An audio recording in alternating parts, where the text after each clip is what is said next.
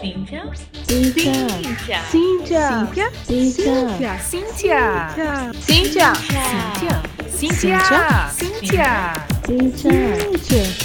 Prazer, somos Cíntia.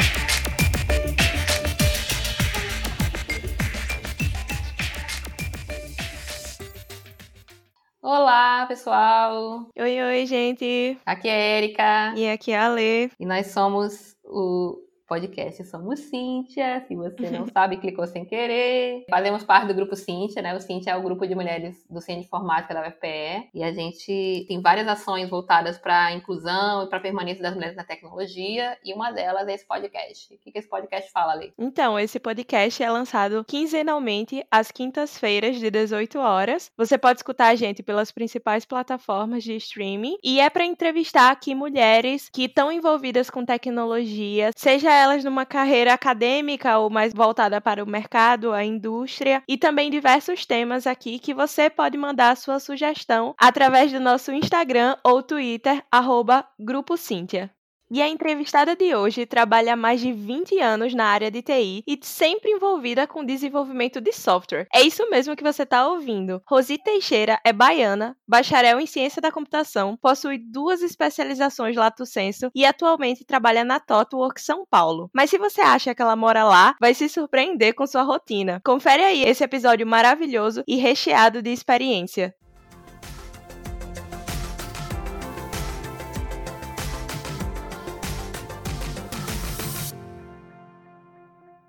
Oi, Rosi, tudo bom? Que prazerzão ter você aqui com a gente. É, e a gente normalmente começa pedindo para a pessoa contar um pouquinho, né? Quem ela é, quem é você na night, quem é você na fila do pão, quem é você aí na sua, na sua vibe. Conte para nós.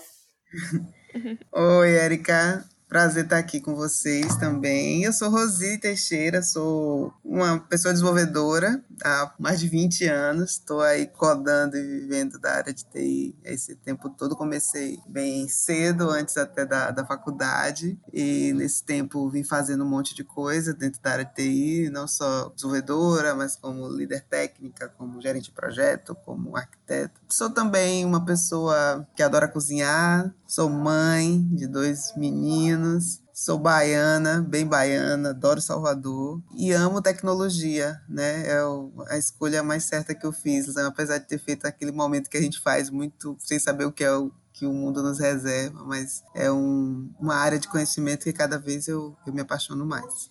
E aí, vamos começar lá do começo. Você sempre trabalhou com desenvolvimento de software, mas de onde é que surgiu esse interesse? Você também comentou que começou antes da faculdade e como é que foi esse processo?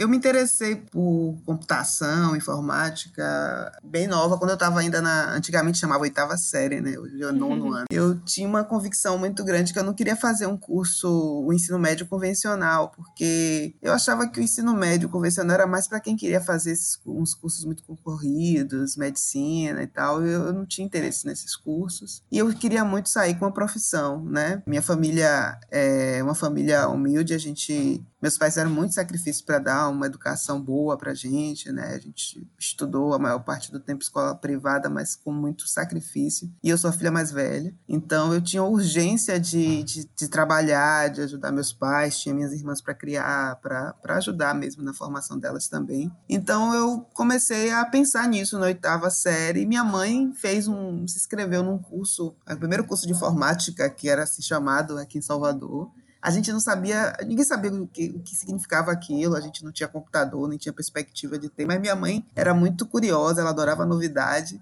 então ela se inscreveu no curso e quando ela chegou com o material veio um monte de livros e tal, e veio o livro de Basic, e eu comecei a folhear o livro e fiquei muito interessada e de algum jeito eu compreendi aquilo, né, compreendi que aquilo permitiria comandar uma máquina e eu fiquei muito afim de aprender isso e comecei a procurar onde é que se existia um curso de nível médio nesta área. E em Salvador tinham dois cursos na época, em instituições também privadas. E eu fui lá e vi que, que era mais ou menos a mensalidade da escola que minha mãe pagava. Então, eu disse para minha mãe, ah, eu quero fazer esse curso aqui. Aí eu fiz curso técnico de processamento de dados. Então, eu comecei a programar com 14 anos, no primeiro ano desse curso, e não parei mais até hoje, né? Então, por isso que eu foi antes da faculdade, porque eu saí desse curso, eu terminei o ensino médio com 16, 17 anos. 17 anos eu comecei a trabalhar como técnica de informática por causa dessa formação, e é onde eu conto o início da minha carreira, e só fui fazer faculdade, só fui entrar na faculdade alguns anos depois, porque com toda a dificuldade de você ter feito curso técnico, passar no vestibular, tive que fazer cursinho complementar, enfim, um monte de. tive que fazer uma jornada pra, para a prova, né? Mas eu já comecei a trabalhar na instituição que eu fiquei, que foi o meu primeiro emprego, e que eu fiquei os primeiros oito anos da minha carreira, saí de lá desenvolvedora de software pleno já.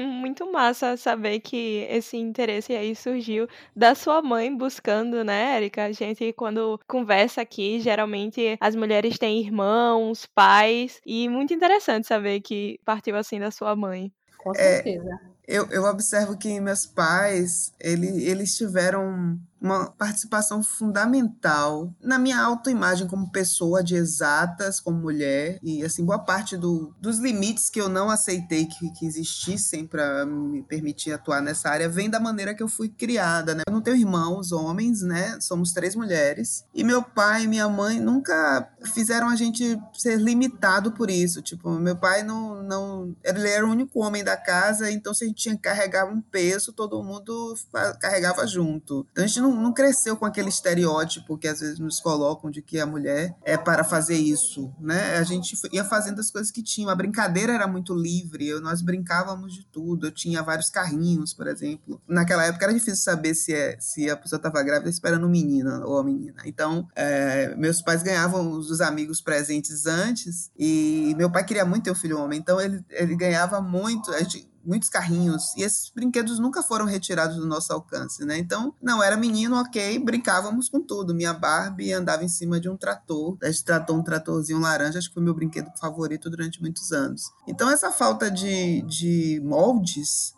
muito rígidos também não me limitou, né? Então, era normal eu gostar de matemática, minha irmã não gostar, por exemplo, e meus pais não faziam disso nada de fantástico nem de impeditivo. Então, acho que boa parte da, da confiança que eu adquiri na minha, nesse caminho tem a ver com essa infância bem ampla, né, que eu tive. E eu penso muito nisso quando eu virei mãe, eu fiquei, eu reflito muito sobre isso. Eu tenho experiência parecida contigo, Rosi, nesse sentido de meu pai, assim, meu pai, enfim, né? Dizer que um, um cara não é machista é muito difícil, ainda mais nos anos 80, mas ele realmente teve, assim, conscientemente ou não, também me, não me limitava é, em relação a nada dessas coisas, de profissão, de desejos, de brincadeiras. Você falou assim, né? Tipo, sei lá, eu, a gente, ele gostava muito de fazer coisas é, de madeira, sei lá, ele gostava de fazer, né? Eu tenho esse lado muito de gostar de fazer coisas, que hoje, né, tem um nomezinho bonito, né, de AI, etc e tal, mas eu gosto de fazer porque eu aprendi com ele, entendeu? Eu aprendi a fazer coisas, é,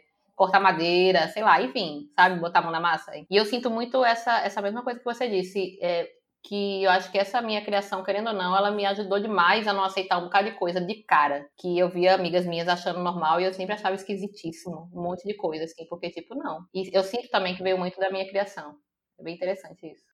Massa, Rosi. É uma coisa que você falou, né? Que você atuou já em diversos papéis, vamos dizer assim, que você pode contar um pouco pra gente, mas que você nunca deixou de codar, né? Isso é algo interessante, porque a gente conversa aqui no podcast muitas vezes sobre essa questão de se você pode atuar em programação, em computação, vamos dizer assim, sem, sem de fato trabalhar programando, que essa é uma questão, acho que é mais comum para quem entra, às vezes acha, ah, eu gosto de tal coisa, tal coisa, mas não gosto de programar, sei lá. Mas também tem um outro lado, né, que as pessoas às vezes não sabem por não estar tá na, no, na carreira, que a gente às vezes quer programar para a vida toda, quer evoluir programando, né? E aí uhum. tinha muito isso, por exemplo, quando eu comecei também, de que para evoluir eu tinha que virar gerente, eu tinha que virar não sei o quê, e tinha que parar de codar, né? Então, assim, eu queria que você falasse um pouquinho sobre isso. O que, que você acha, por exemplo, né? É, o que, que você falaria, assim, para as pessoas em relação a essa questão de programar, da necessidade ou não de você estar tá na área, se você precisa programar para estar tá na área, e se você pode evoluir na área programando.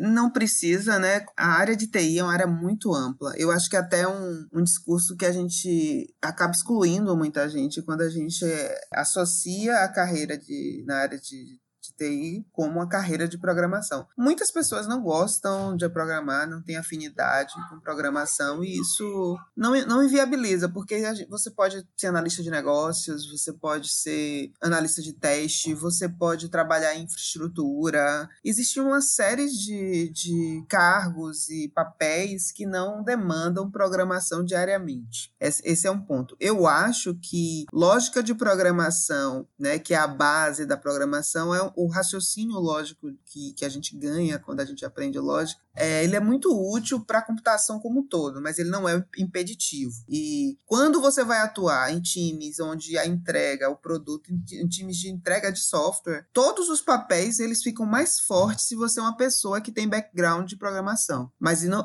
mas não é uma coisa mandatória. Então, por exemplo, se você é gerente de projeto, você vai ter uma capacidade de empatizar com seu time muito maior se você já codou na vida. E isso te dá forças nos momentos que você precisa inferir alguma coisa sem consultar o time, você tende a errar menos. No momento que você precisa discutir com o time, você consegue compreender mais rápido as dores do time. Mas ah, existem alguns papéis e que programar, vindo da carreira de programação, dá mais credibilidade e até dá mais condição de, de atuar, como o tech lead, né? O líder técnico, ele tem que ter experiência na técnica. O arquiteto de software, ele tem que ter experiência programando. Existe até uma, uma ideia de umas pessoas que fazem jornada de arquitetura apenas estudando engenharia de software e arquitetura, mas eu acho que é uma jornada bem mais difícil, porque você não consegue entender aquela, aquela teoria e a prática relacionada como uma pessoa que veio da carreira de desenvolvimento. Sobre permanecer programando, existe isso mesmo que você falou de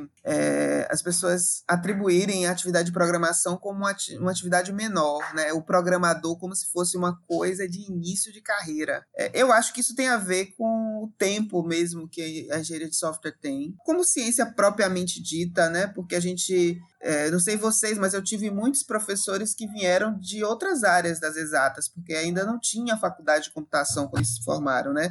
Então, a área de computação se formou com engenheiros, matemáticos e tal. Então, é uma área relativamente nova se você comparar com outras carreiras e com outras, outras áreas de conhecimento. Então, a gente ainda não consegue valorizar no Brasil em todos os lugares do Brasil todos os papéis que a gente pode exercer. Então, nos Estados Unidos, em lugares onde, onde a computação já é um pouco mais madura, você consegue ser um programador sênior. É, hoje, as pessoas desenvolvedoras, elas são pessoas que fizeram faculdade de computação, a maior parte delas, na maior parte do Brasil é assim, e conseguem programar por um tempo. Por quê? Porque as empresas não fazem essa carreira da pessoa que é essencialmente técnica é, ter longevidade. Então, acho que isso é uma questão de maturidade no mercado. Eu fiz uma escolha, assim, eu entrei na área de TI por adorar programar, e como é, eu falei, eu moro em Salvador, eu trabalho em São Paulo, mas moro em Salvador. E eu e meu marido somos da área de, de TI, temos esse perfil também de pessoas, somos duas pessoas desenvolvedoras. E eu permaneci programando por uma insistência minha, porque eu já fui gerente de contrato, que é uma atividade bem menos técnica, gerente de projetos, líder técnico, arquiteto. Em todos esses papéis eu tinha oportunidade de programar menos, mas eu sempre gostei de programar junto com o time. Eu sempre batalhei por isso. O momento que eu tive mais dificuldade foi quando eu fui gerente de contrato, porque eu trabalhava numa consultoria e eu era a única gerente da consultoria que programava. Mas foi uma escolha, primeiro pelo prazer que eu tenho de programar, segundo pela força que isso me dá, pela potência que eu tenho como líder por conta do fato de programar e conhecer a stack do time, e por uma questão também de posicionamento no mercado. Salvador é uma cidade que tem poucas oportunidades na área de TI. Quanto mais experiente você fica, menos oportunidade você tem. E o fato de me manter programando, eu sempre acreditei que, de certa forma, ajudava a minha empregabilidade aqui, né? Então, porque assim, sempre vai ter a vaga para uma pessoa desenvolvedora, às vezes não tem, mas se você se especializou e é gerente, só porque você é gerente há cinco anos, você não sabe mais programar em nada que o mercado está programando, você precisa que apareça uma vaga de gerente. E essas vagas, elas foram ficando cada vez mais raras aqui, com essa centralização das empresas em São Paulo, no Sudeste, de forma geral. Então, existe uma certa dificuldade é por isso que você tem que ser uma pessoa que pilota a sua carreira, no sentido de se posicionar diante das coisas. Cada vez você vai ganhando confiança no que você é, você começa a ter uma, uma capacidade de diálogo com as empresas melhor, mas é, computação não é só para programadores, né? Mas se você gosta de programar, dá para ir, para seguir programando, insistindo um pouquinho, sabe? É, eu tenho duas perguntas. Uma é, assim, complementando na tua resposta. A primeira é, o que é um gerente de contrato?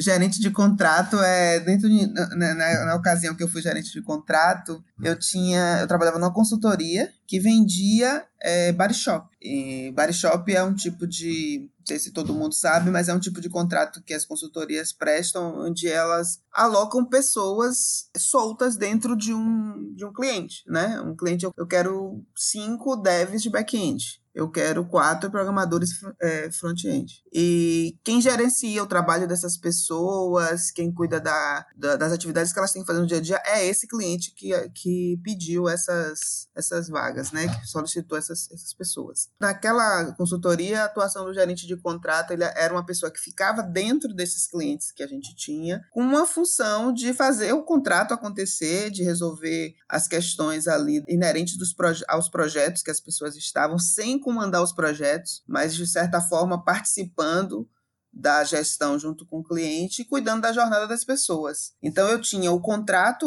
para cuidar do contrato era cuidar para que a, as nossas pessoas alocadas naquele cliente tivessem condições de fazer o trabalho delas, mantendo o contrato saudável, né, negociando ausências programadas, a jornada da, do, individual que cada pessoa queria ter, as necessidades técnicas que o cliente tinha combinado e a gente estaria atendendo ou não, enfim, gerente de contrato ele cuidava da saúde do contrato, nesse caso, o contrato de body shop, que era a oferta que a gente tinha.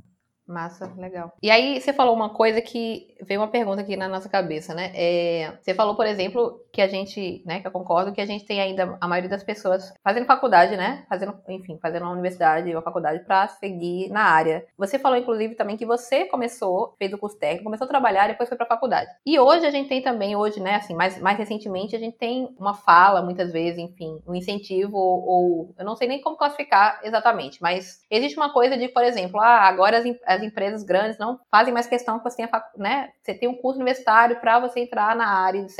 É assim, o que, que você acha sobre essa ideia? E, por exemplo, por que, que você decidiu fazer, fazer faculdade? Como foi que ela agregou valor para você? Enfim, o que, que você acha sobre esse ponto de fazer é, faculdade para estar tá na área, vamos dizer assim?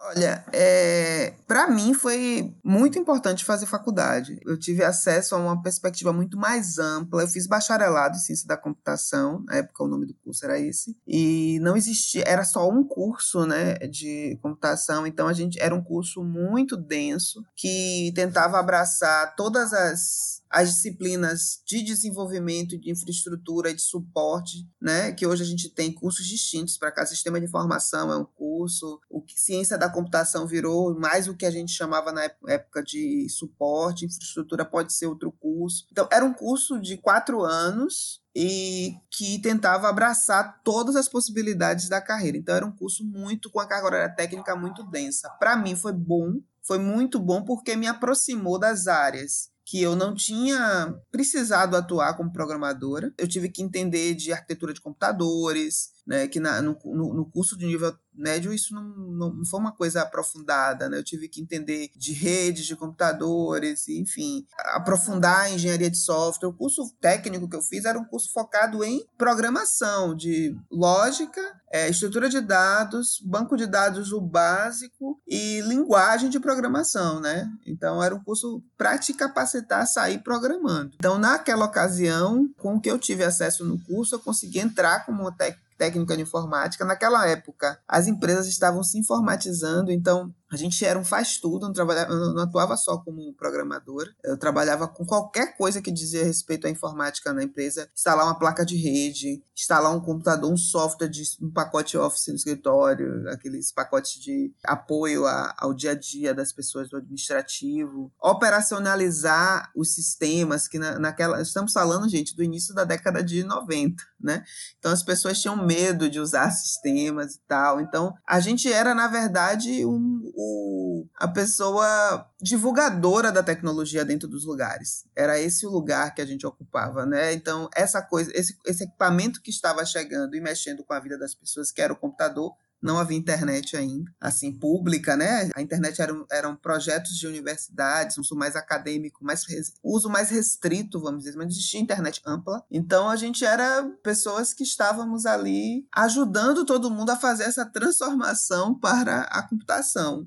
Né? Eu respeito a jornada das pessoas que, que entram na área de TI sem necessariamente fazer uma faculdade, mas eu acho que, que a faculdade é muito mais do que aprender uma profissão, né? é uma experiência acadêmica. E isso é, enriquece de certa forma, porque você entra num universo do conhecimento acadêmico, do processo científico daquela área de conhecimento. É, não é o mesmo objetivo de fazer um curso profissionalizante. O objetivo da faculdade não é só te dar uma profissão, é te dar acesso ao pensamento científico, um passo além né? Porque algumas pessoas fazem. Eu não tive essa oportunidade, né? Eu não tive acesso a, ao que, o que significava o processo científico na escola, né? Eu só tive acesso de, a isso dentro da universidade. Então, eu, eu observo, por exemplo, meus filhos que são pequenos, assim, o, mais novo tem oito anos, o mais velho tem 13, eu me, me impressionou quando o meu filho mais velho estava com oito, nove anos e veio uma estrutura de pesquisa que ele estava fazendo, que ele ia fazer na escola, que era a estrutura de uma pesquisa científica já. E eu só fui conhecer isso muito depois na, na, na universidade. Então, você consegue entrar e atuar como profissional sem necessariamente ter feito uma faculdade, sim. A faculdade é, então, uma coisa desnecessária. Eu acho que você pode não precisar dela, mas eu não julgo que seja desnecessária. As pessoas que entram na área de, de computação sem, o, sem passar pela academia, elas têm que fazer uma jornada pessoal para ter acesso a alguns conhecimentos que estruturam nossa maneira de ver a tecnologia. Ela tem que ser uma pessoa curiosa para ver as coisas que vão além do, do, algoritmo. E a universidade provoca isso já dentro de uma maneira estruturada, que é o currículo da universidade, entendeu? Então, independente de você saber buscar, você vai ser você é provocado a estudar determinados conteúdos porque está no seu currículo. E isso te capacita para coisas que você nem imagina que vai precisar. Gente, nem tudo que a gente usa, é, a gente tem consciência de qual foi a disciplina que nos ensinou, entende? Então, às vezes, você faz uma disciplina inteira que provoca, a, a, desenvolve em você um certo tipo de raciocínio que vai te ajudar a tomar decisões e talvez você nem ligue que aquela disciplina que parecia sem nada a ver te ajudou, a, te capacitou a ser uma pessoa mais hábil naquele tipo de, de, de, trabalho. Então, a faculdade eu acho que preenche esse lugar. Mas sim, tem muita gente que faz carreira é, estudando hoje com tantas uma disponibilidade tão grande de, de maneiras de se aprender. Você pode ter lá um canal no YouTube que te ensine a programar. É possível, totalmente possível. É possível que você entre na área, sim. Desprezar que você aprende outras coisas na, na faculdade, eu acho que eu não consigo desprezar isso, mas eu respeito quem faz essa, esse caminho. Só acho que é um caminho para você realmente ser um profissional completo, que exige bem mais de você, de uma rotina, de uma, de uma, um, uma auto-organização muito grande, sabe?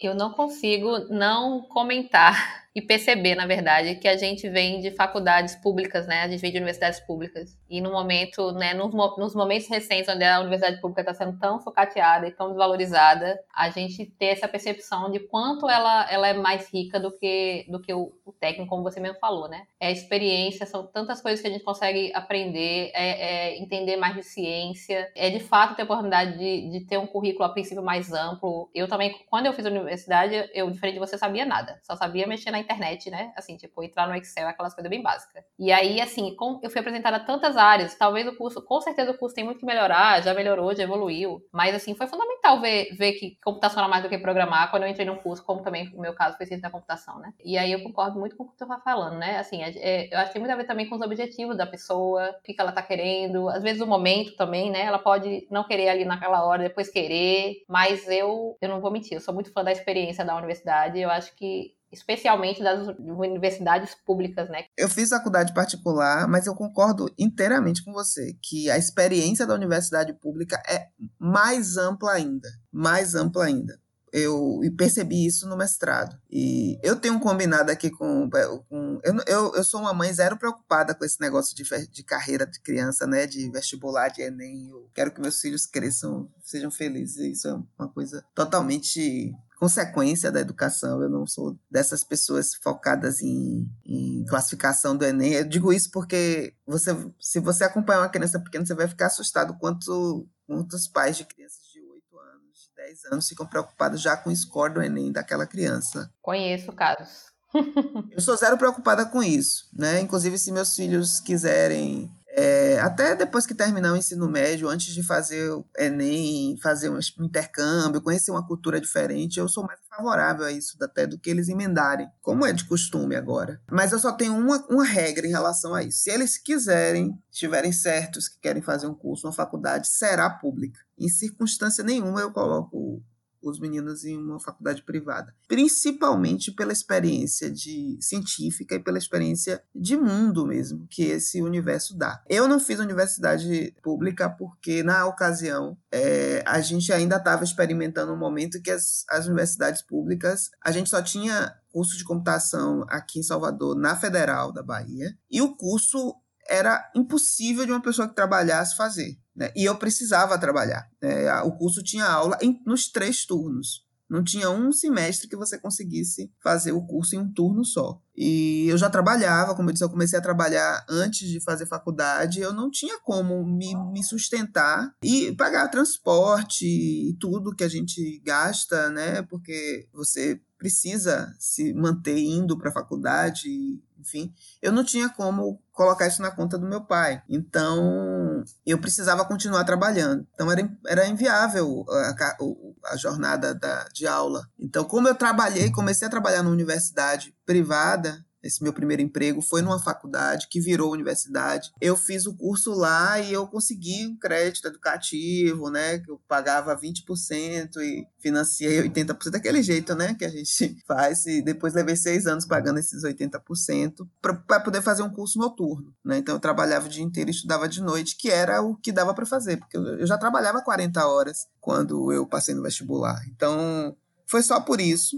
Já foi uma experiência interessante, mas assim, o que eu observo do, da, da universidade pública quando eu entrei no mestrado o nível de, de, de, conhecimento científico, de pesquisa científica que a garotada do primeiro e segundo semestre tinha era invejável. Né? Então, é o, é o lugar onde o conhecimento acontece. Os outros lugares estão entregando, estão fazendo o mundo de agora, a universidade está fazendo o mundo de amanhã. Né? Então, é, é, sem dúvida, um espaço que a gente precisa. Antes de. Eu vejo, eu me entristece muito ver muita gente que não pisa na faculdade desde, sei lá, que saiu da faculdade se, falando como se fosse especialista, especialmente quem nunca pisou numa universidade pública, quem nunca conversou com um professor de uma escola ou de uma universidade pública opinando sobre o que supostamente deveria ser o trabalho deles, sabe?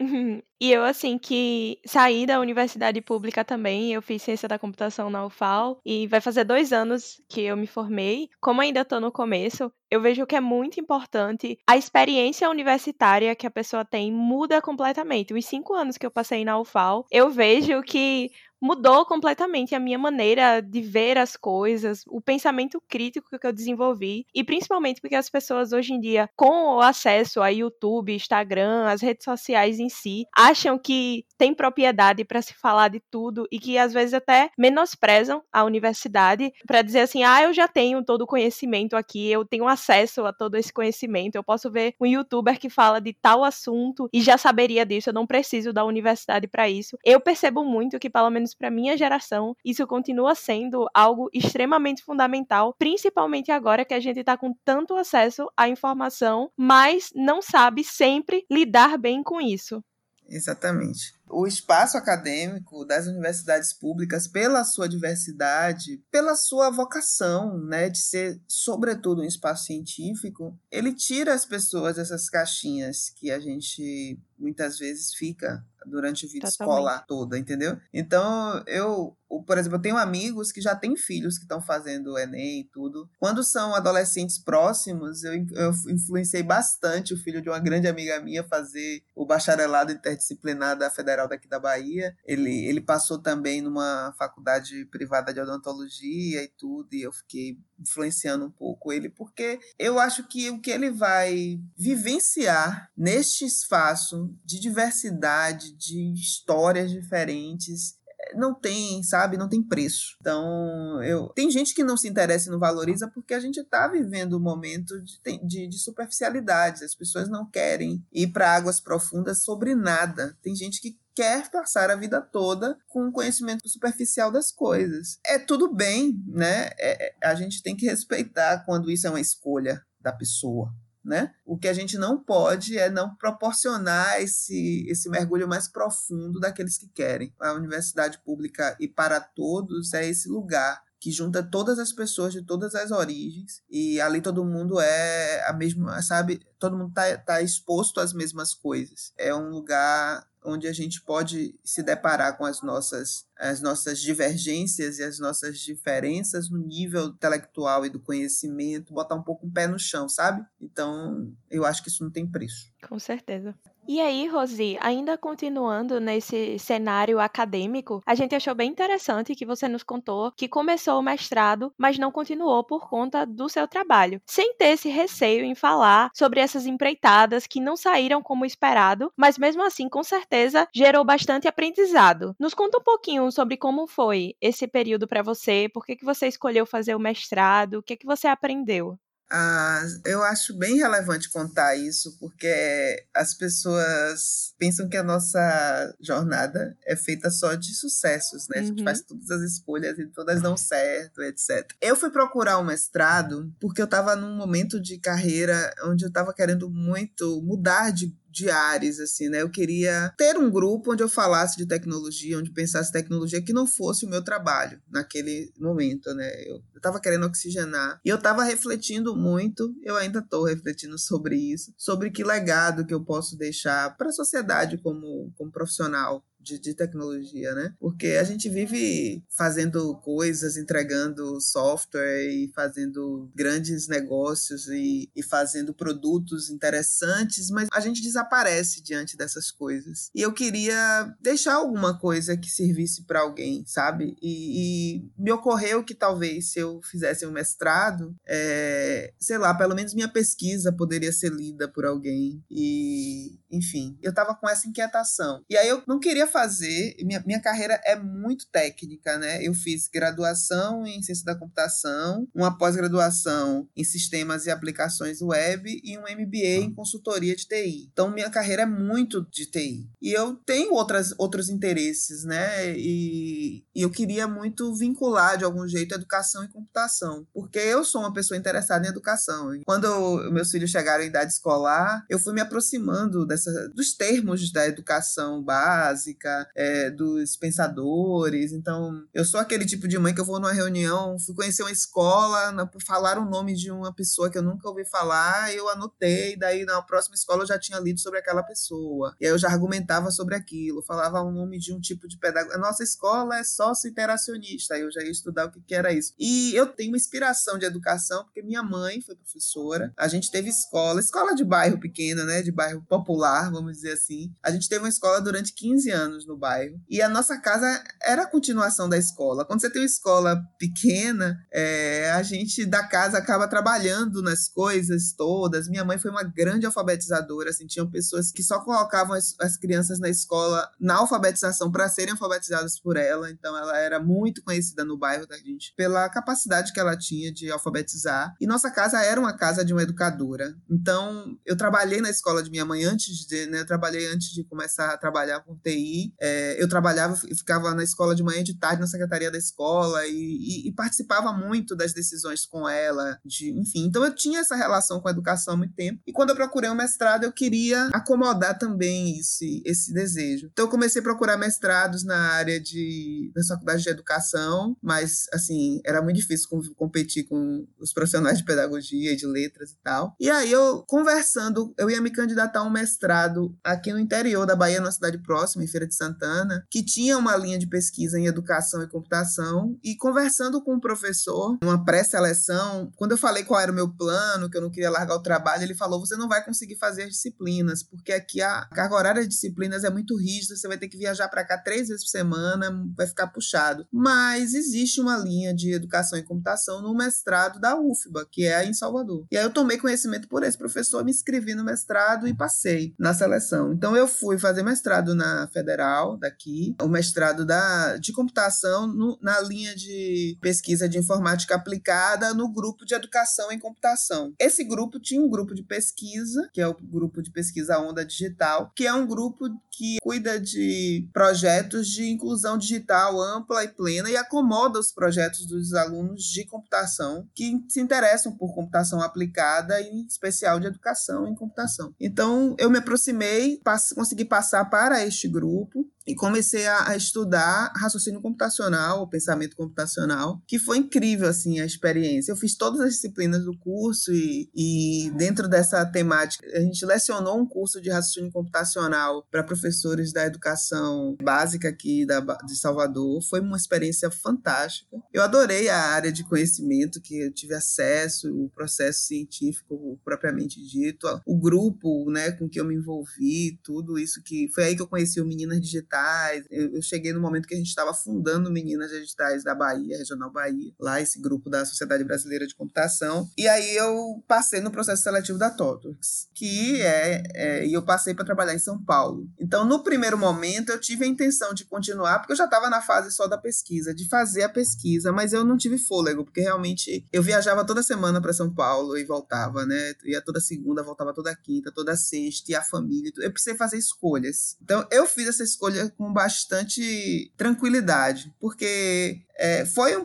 um, processo e um momento importante para mim passar pela, pela federal naquele momento. Eu aprendi mais sobre o que é a carreira de pesquisador, o que é uma carreira acadêmica. Eu tinha pouquíssima compreensão do que era de fato uma pessoa que escolhia terminar a graduação e fazer mestrado, fazer doutorado. Eu entendia muito essa, essa jornada. Foi uma oportunidade de aprender sobre isso. Eu adorei estudar raciocínio computacional. Foi uma coisa que, quando eu paro para falar, ainda falo com muito entusiasmo. Mas eu também percebi como o que eu já sabia. Eu sou uma pessoa muito da indústria, né? Eu gosto de escrever, eu escrevo. Normalmente eu consigo comunicar minhas ideias escrevendo, mas a escrita que eu sempre, que eu mais treinei na vida, ela é totalmente diferente da escrita científica, porque ela é mais objetiva, compacta, e a científica é o contrário, é detalhada, com evidências. E essa transição para essa forma de escrever, junto com todo o desafio de mudança de emprego e tudo que eu vivi, eu precisava fazer escolhas. E eu fiz com muita tranquilidade essa escolha. Eu, eu tentei continuar, mas eu respeitei o meu momento, porque eu precisava ficar inteira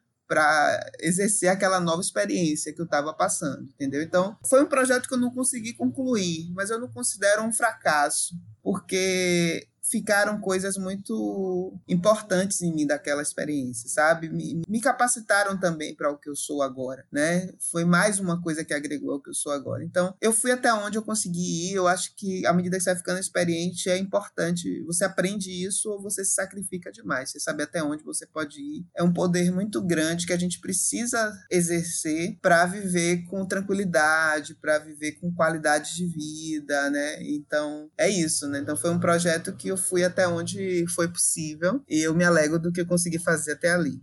Muito massa. Eu sou uma pessoa, né, que fiz o meu mestrado e passei 10 anos para começar o doutorado, né? Vamos ver se ele vai terminar também, mas mesmo que ele não termine, ele já tá valendo a pena. eu também, na verdade, comecei um mestrado, parei e comecei outro. E o primeiro mestrado foi importante para começar o segundo, né? Então, de fato, eu concordo plenamente contigo. Não tem, assim, eu não considero essa questão entre sucesso e fracasso, né? Acho que quando a gente tá aprendendo, sempre é sucesso.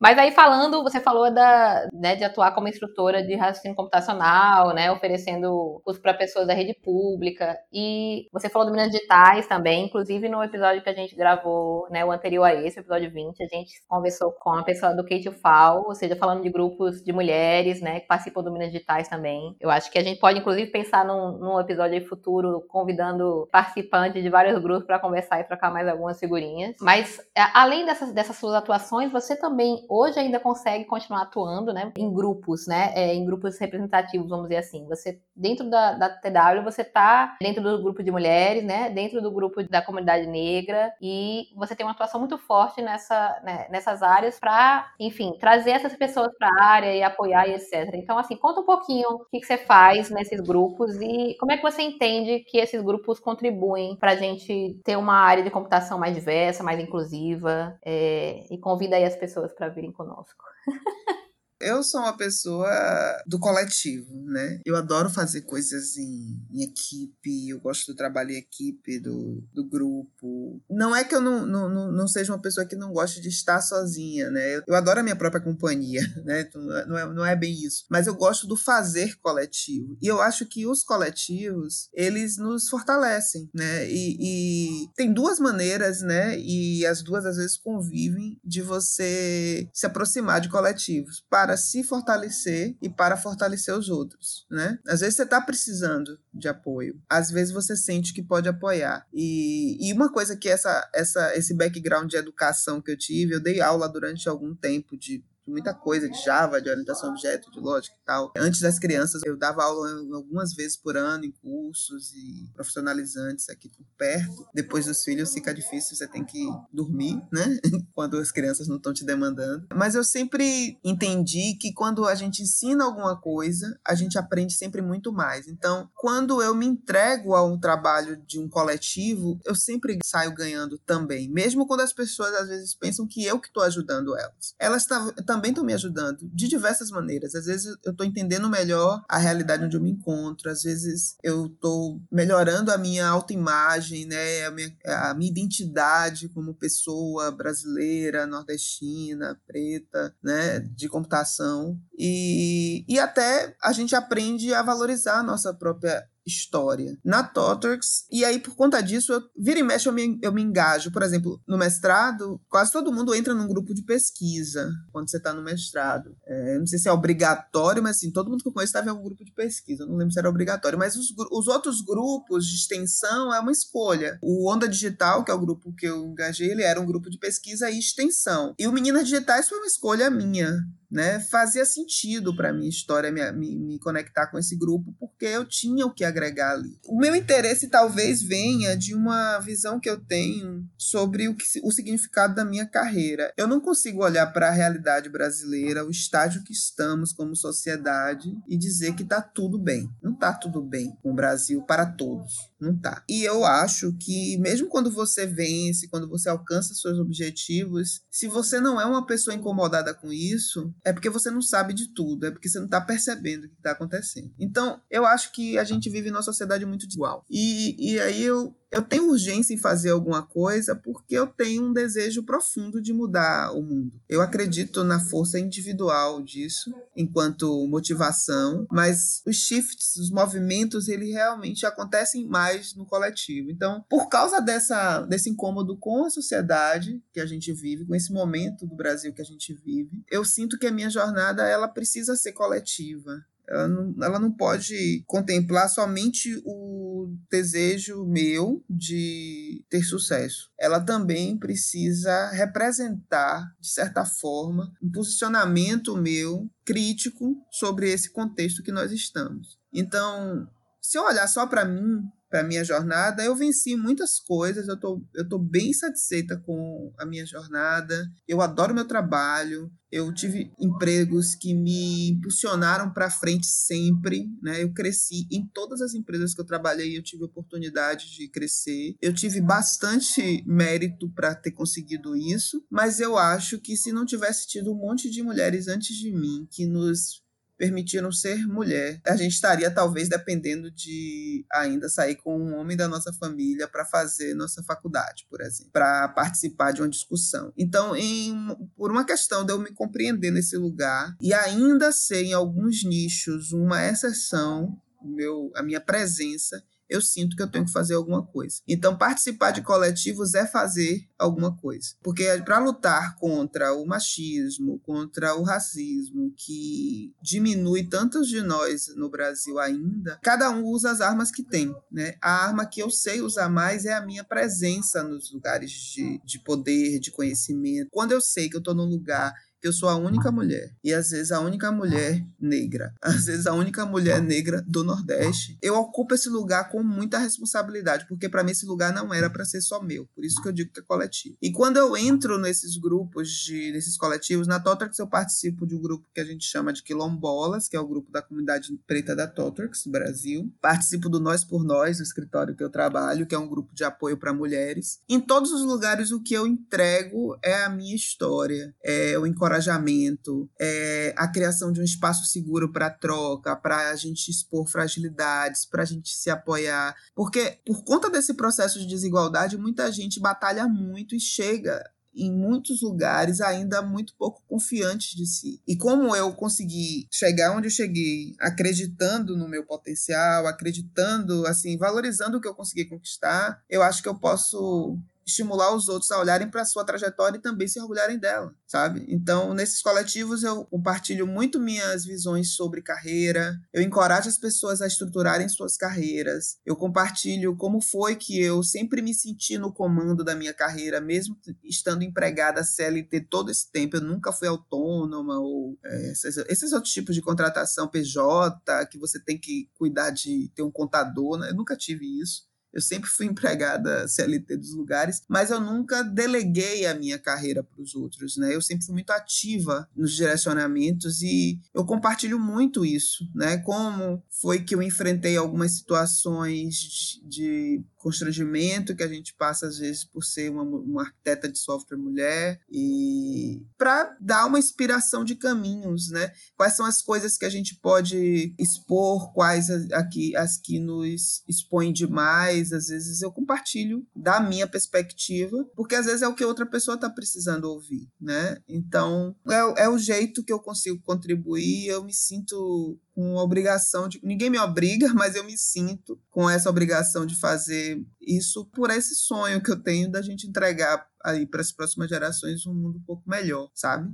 Então, é um pouco do que eu estou fazendo aqui agora, né? De quando eu sei que eu tenho um lugar onde eu posso falar com outras mulheres que talvez estão se sentindo, nossa, não sei, não, não, acho que eu não tenho jeito mesmo para isso, como aquela pessoa me disse e tal. E se você parar bem para pensar, se você não descobriu qual é o gap, talvez seja só a opinião do outro, sabe? E a gente tem que tomar muito cuidado com a opinião dos outros é bom saber, mas é bom que a pessoa que conhece mais a gente seja a gente mesmo, porque a opinião do outro é só a opinião do outro, ele não é você necessariamente. Uhum. Eu me identifico bastante com seu discurso quando você fala que por você ser mulher negra, e eu também me identifico enquanto mulher preta, tendo que ocupar esses espaços, essa urgência de querer transformar algo, querer contribuir, né, para o um mundo melhor, e também essa responsabilidade que a gente chega em certos espaços por pertencer a várias minorias e ter toda essa questão de interseccionalidade. É, você se sente assustada, às vezes, se sente com medo de toda essa responsabilidade, digamos assim, que mesmo que ninguém lhe obrigue a carregar, mas você carrega mesmo assim? É, eu cuido muito disso, né? Eu fico me observando para não chegar nesse lugar, porque eu sinto que eu preciso fazer, mas tem que ser dentro de um, de um lugar de conforto, tá? Então, semana passada mesmo que eu fiz muitas coisas e envolvi pequenos pequenas participações em coisas da comemoração do Dia da Mulher Negra Latino-Americana e Caribenha e tudo. Teve uma hora que eu parei e me convidaram para uma coisa e disse, gente, não posso. E não pude, não quis, porque eu já senti que estava passando da medida saudável. Então, eu já estou no nível de maturidade sobre mim como pessoa, que eu já consigo perceber esse, esse limite chegando e eu paro. Né? É, é, eu falei isso hoje com uma colega lá no trabalho. É, a gente tem que usar com muita sabedoria o sim e o não porque as questões estão muito latentes, a gente fica sabendo de muita coisa ao mesmo tempo. Então, se você procurar, você tem onde se engajar 24 horas por dia para fazer o mundo melhor. Só que isso não é saudável. Então, aquela máxima do que a gente ouve quando a gente está em voo, que para ajudar alguém do lado, você tem que pôr a máscara primeiro em você. Né? Então eu não eu não tiro o meu oxigênio, porque talvez não tenha alguém para dar oxigênio para mim. E eu falo isso com muita tranquilidade. Não é egoísmo, não é nada, é sobrevivência. Eu vou até onde eu acho que posso ir, eu recuo quando eu acho que tenho que recuar, eu me vigio o tempo todo em relação a isso, para eu não passar da medida que eu consiga suportar. Tem que ser suave, tem que brilhar o olho, eu tenho que estar tá feliz fazendo as coisas que estou fazendo. Se não for assim, eu estou fazendo mais do que eu posso. E isso não é uma luta que a gente vai travar sozinho. Então, é, essa é a minha contribuição, tem a sua, tem de um monte de gente, e tem que ser. Então, eu não, não, não quero virar mártir. A diferença de mim para um, o um mártir é justamente o mártir não tem limite, ele está disposto a, a ir até lhe custar a vida, eu não. Eu não estou disposta a que isso me custe a vida, porque a minha vida impacta a vida de, dos meus afetos, da minha família, e, e, isso eu não vou colocar na mesa. Mas eu, eu quero entregar tudo que eu consigo para que a gente passe para um momento melhor como sociedade, sabe? Uhum. Perfeita. Se mantenha viva, vamos nos manter vivas. Sim. Sobre o seu trabalho na Totwork, ser casada, ter dois filhos e, pelo menos até antes, né, dessa pandemia da Covid, sempre ficar indo e vindo toda semana, como você disse, trabalha em São Paulo, mas mora em Salvador. Como é que você se sente, Rosi? É cansativo? E o que é que te motiva a continuar fazendo isso? Fala um pouquinho mais sobre o seu trabalho também e qual é é a sua atuação. Então, isso é uma coisa. Acho que tem dois anos que eu vivo respondendo isso, né? Para pessoas de forma em qualquer, qualquer, lugar, até no aeroporto, quando a gente fica ali, conhece alguém no aeroporto, fica conversando, a gente acaba conversando sobre essas coisas. A Totor chegou na minha vida de um jeito bem inesperado. Eu sou funcionária pública concursada, funcionária federal. Eu era gerente da área de sistemas dos Correios aqui na Bahia eu já estava lá nos Correios há uns seis anos, mais ou menos. Eu, eu, e todos os empregos que eu tive, fui eu que decidi sair, né? Todos, eu nunca fui demitido, eu sempre pedi demissão. E todos eles, o momento, eu sempre tive um momento de declínio na minha curva de interesse naquele lugar, por sentir que eu já tinha explorado tudo o que eu podia explorar, aprendido tudo que eu tinha que aprender. E eu fico um pouco entediada se eu, se eu não sinto que eu tenho mais onde me desenvolver naquele lugar. E eu estava já nesse, com esse sentimento. Eu conheci a Totrix já há bastante tempo, mas muito superficialmente. Eu conheci a Totrix talvez uns 10 anos atrás, por causa de Martin Fowler, que é, assim, é o meu ídolo vivo, assim, meu guru de tecnologia. Eu conheci ele por causa das ideias de refatoração dele, num momento da minha carreira em que eu estava repensando, estava tentando, estava muito incomodada com o jeito que a gente fazia sustentação de software, muito assim, desiludida, achando que, ai, gente, a vida toda vai ser assim, a gente só fica consertando defeito de sistema que a gente fez, que o outro fez, a gente não faz nada de novo, as tecnologias andam e a gente fica aqui preso a a stack que a gente fez no ano passado. É uma, uma reflexão que eu acho que toda pessoa desenvolvedora faz em algum momento da carreira. Eu estava nessa reflexão e aí eu tive acesso às ideias de refatoração de Martin Fowler. E aquilo mudou minha perspectiva de software naquele momento. Porque me fez ver como fazer o novo no velho, sabe? Ele simplificou muito e me deu a oportunidade de ver que eu podia ir melhorando o software aos poucos, porque até aquele momento a melhoria sempre parecia ser uma coisa que eu tinha que fazer em larga escala, ter que jogar esse software todo fora e fazer outro, isso é impossível, nunca você vai fazer. E ele me deu ideias de como ir fazendo e mudou a minha maneira de lidar com o software desde então. E por, por causa dele, eu queria saber tudo sobre ele e descobri que ele trabalhava na Totrix, e aí conheci a Totrix, e nesse mesmo momento eu conheci o Radar de Tecnologia da Totrix, uma publicação semestral nossa, que divulga para a sociedade, para a comunidade de desenvolvimento, é, o que é que a Totox está pensando sobre as novas tecnologias, quais a Totox acredita que a gente deve experimentar, quais você tem que tomar cuidado, quais você tem que continuar usando. É uma publicação feita a partir da análise de tecnologistas da Totox do mundo todo baseada nas experiências que a gente está tendo nos nossos projetos. Eu conheci o radar e eu comecei a usar o radar como um instrumento meu, pessoal, para estudar tecnologia. Né? Então, quando eu ouvia falar de uma tecnologia e eu nunca tinha ouvido falar, o primeiro lugar que eu olhava era no radar para saber o que a Totex estava fazendo daquela tecnologia. E eu, assim, cultivei esse relacionamento com a Totex vinculado ao radar e a Martin Fowler só, nesses 10 anos. Aí eu soube de um evento que eles iam fazer, que a Totos ia fazer em Salvador. Eu tava, eu tava para sair de férias na época e tava naquela, muito ocupada, aquela ocupação que você entra quando você tá preparando para sair de férias. Eles iam fazer um evento aqui e eu observei só o nome do evento e que era em Salvador, disse, ah, eu vou. Só que eu tava muito ocupada, não me inscrevi logo, né? As inscrições estavam abertas e eu não me inscrevi logo. E um dia alguém da Totex me pingou no LinkedIn falando se eu tava sabendo do evento, que aparentemente meu perfil parecia encaixar muito com o da Totex, não queria ir no evento. Aí eu falei, não, eu vou sim, eu só não me inscrevi porque eu não tive tempo, mas eu vou lá. E assim eu fiz, me inscrevi, fui. E aí distraída como eu sou, eu pensei que, a, que, o evento era um evento, né? Eu não percebi quando eu fiz a inscrição que você estava se inscrevendo num processo seletivo. Enfim, Adorei. fiz, fui no evento. Eu fui no evento, assim, que o nome do evento era Enegrecer. Foi na Bahia, porque foi um evento que a Totox fez em, 2018 para intencionalmente fazer contratação de pessoas negras para os cargos que estava precisando. A Mulher, Totox... Oi. Deixa eu te interromper para dizer que eu tô emocionada aqui de saber que tu entraste pelo Enegrecer. Que eu, ach... eu lembro quando eu vi esse evento, eu não trabalhava lá também ainda não. Eu achei, gente, que evento maravilhoso. Aí, tipo, ele é muito maravilhoso mesmo, né? Te trouxe pra TW, olha só.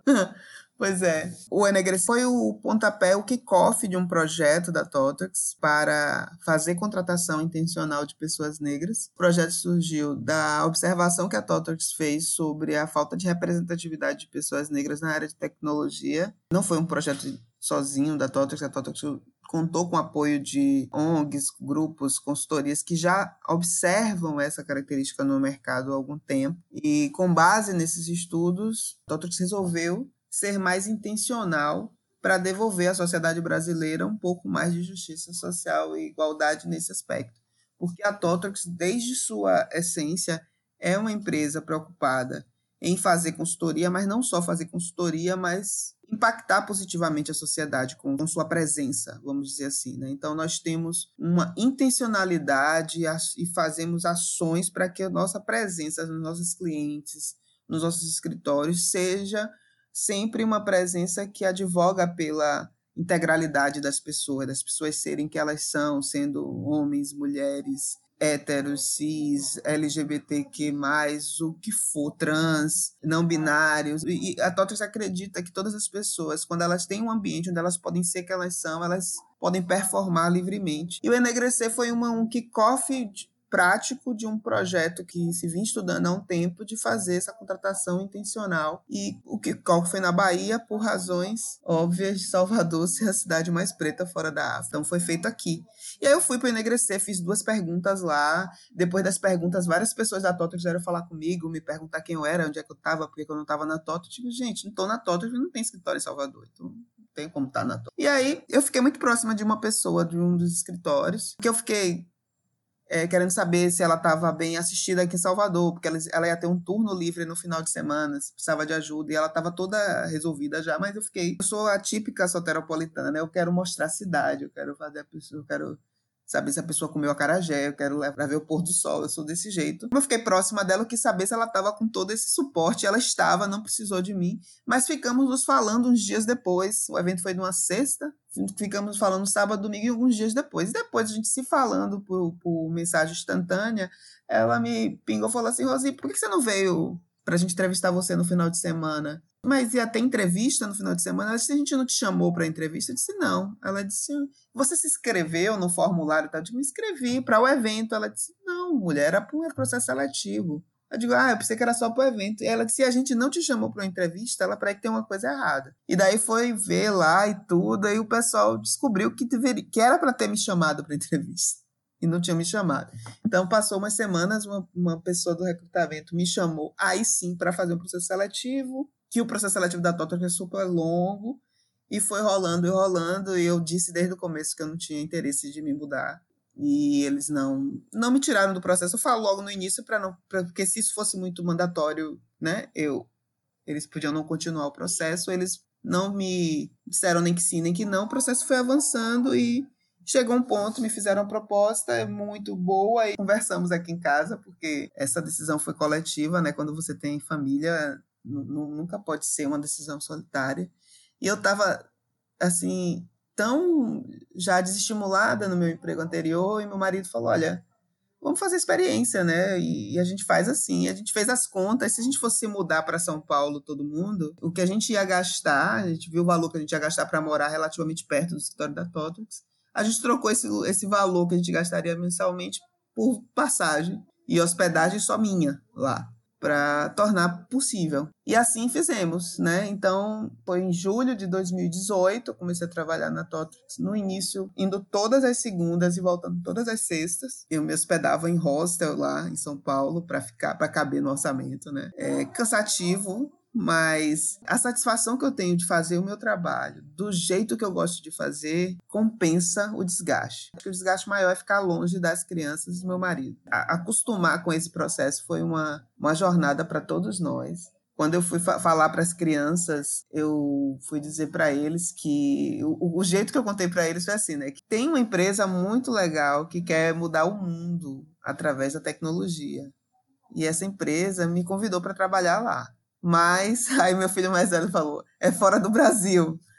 Aí eu disse: não, é fora da Bahia. Então, é, mamãe vai ter que viajar toda semana, mas todo final de semana a mamãe vai estar aqui. Então, eu não, eu não fiquei nenhum final de semana fora de casa. É, isso só funcionou porque meu marido é pai mesmo, né? Ele não tem só bons espermatozoides, ele ocupa esse lugar. Essas crianças são parte do nosso projeto coletivo como casal, né? Então, foi um movimento que a gente decidiu fazer e ele assumiu essa, essa, essa parte de, de ficar cuidando da ciência. A gente delega muito pouco da criação dos nossos filhos, a gente não tem assim milhões de empregados cuidando das coisas dos nossos filhos, a gente que leva na escola, a gente que pega, não tem gente que dorme aqui em casa para cuidar do menino quando acorda, é eu e ele mesmo como tem que ser, não tem nada demais disso, mas é preciso que seja dito, infelizmente. Então ele ficou segurando as pontas aqui. Quando eu chegava na quinta ou na sexta, eu aliviava um pouco ele, deixava o menino tudo grudado em mim. E fomos indo assim. No último ano, essa jornada ficou um pouco mais suave, porque eu já fiquei num cliente que a gente estava há mais tempo, e daí a gente começou a construir um relacionamento com o cliente, começou a aceitar um pouco mais a gente trabalhar de home office, o cliente gostava muito do meu trabalho, conhecia a minha jornada de viajar, então o próprio cliente começou a se manifestar, olha, quem sabe Rosinha não precisa estar aqui toda semana. E daí a Totox não é exatamente fechada a isso, né? É muito mais uma questão de se encaixar com as necessidades do cliente do projeto.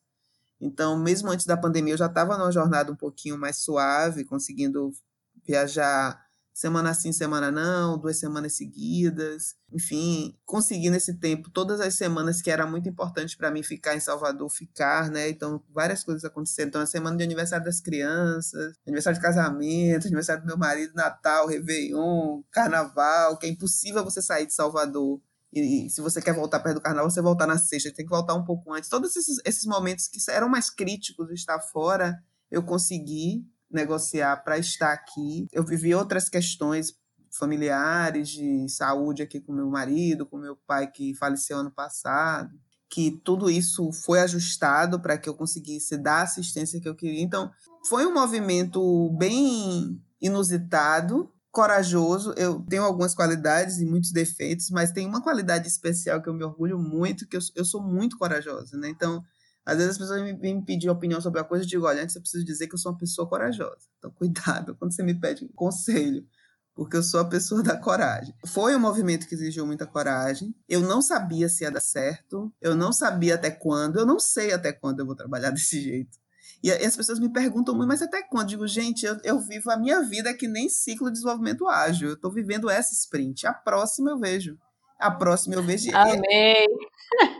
E é assim que eu estou conduzindo esse roadmap, né? falando dos termos bem próprios da gente que gosta de fazer software incremental e cíclico.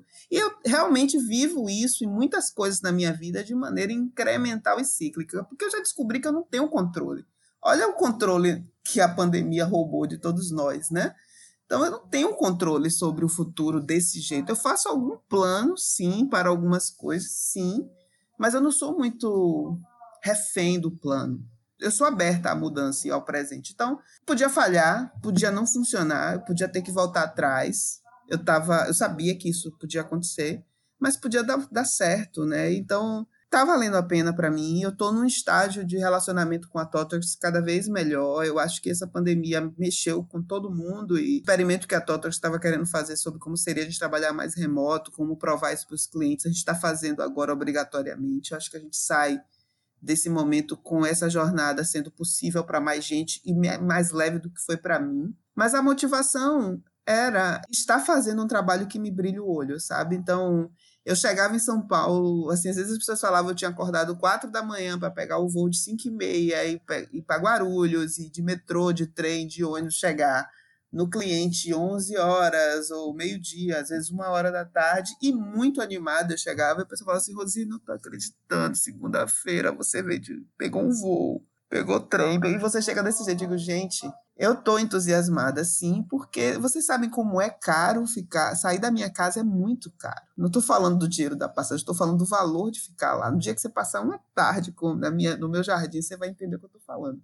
Então, se eu saio de casa, tem que valer muito a pena. Então, tudo aqui tem que ser fantasticamente extraordinário. Então eu, eu, levo esse, esse desejo de fazer coisas extraordinárias a cada dia. Porque senão a conta começa a não fechar. Isso não significa que todo dia eu goste dos desafios que aparecem para mim, que todo dia dá certo as minhas iniciativas. Quem faz trabalha com desenvolvimento tem dia que a gente toma um defeito importante e é péssimo, que a gente toma uma bronca, que a gente cria um problema, que a gente lida com o problema. Só que isso para mim tudo é só parte do trabalho. O todo, se sentir parte de uma coisa maior, sentir que você está realmente ajudando a jornada de um, um, uma empresa a chegar onde ela quer, sentir que ver uma pessoa começando ali na vida profissional, fazendo uma coisa incrível, recebendo elogio na sua frente e você de algum jeito ter cooperado com aquilo, isso me olho, sabe? Então é puxado, custa muito em vários aspectos, mas para mim a conta ainda está batendo, sabe?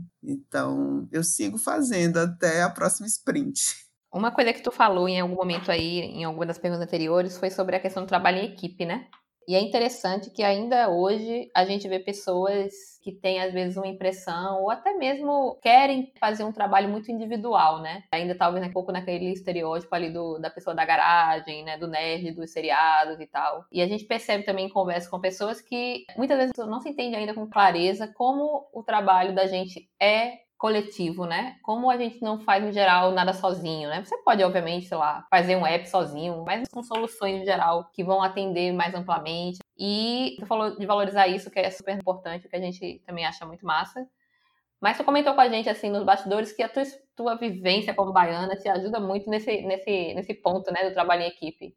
Então, fala um pouquinho como é que isso te influencia, como é que isso te ajuda, de repente, atuar num time, enfim, atuar com pessoas e conseguir dar esse espírito de time mesmo. É uma, uma coisa que eu tenho refletido, né, com mais intencionalidade agora. Eu venho acumulando há um tempinho já esse lugar de liderança em vários níveis, né, liderança técnica, liderança mais gerencial, já fiz alguns tipos de liderança. E eu, assim, desde do, do início eu venho recebendo muito sempre o um feedback muito positivo sobre o estilo de liderança que eu tenho. E isso tem me feito refletir bastante. E, e na ida para Totox isso foi mais acentuado, porque eu ouvi isso de pessoas, não exatamente sobre a vivência delas na Totox, mas em outras em, empresas lá do mercado de São Paulo. Eu acho que as faculdades de computação em geral deve um pouco a gente essa reflexão um pouco mais profunda sobre a importância das relações humanas na tecnologia. Essa coisa cartesiana de enquadrar a gente dentro de um curso, de uma área de exatas, eu acho que durante algum tempo, eu espero que esteja mudando, nos limitou muito no conhecimento das outras áreas das ciências humanas, por exemplo. E software tem uma base objetiva que vem da matemática e tal, mas fazer software é, exige muito diálogo, porque a gente não faz software para máquinas somente. A gente faz software que atendem necessidade de pessoas, que impactam a vida das pessoas, é muito sobre pessoas.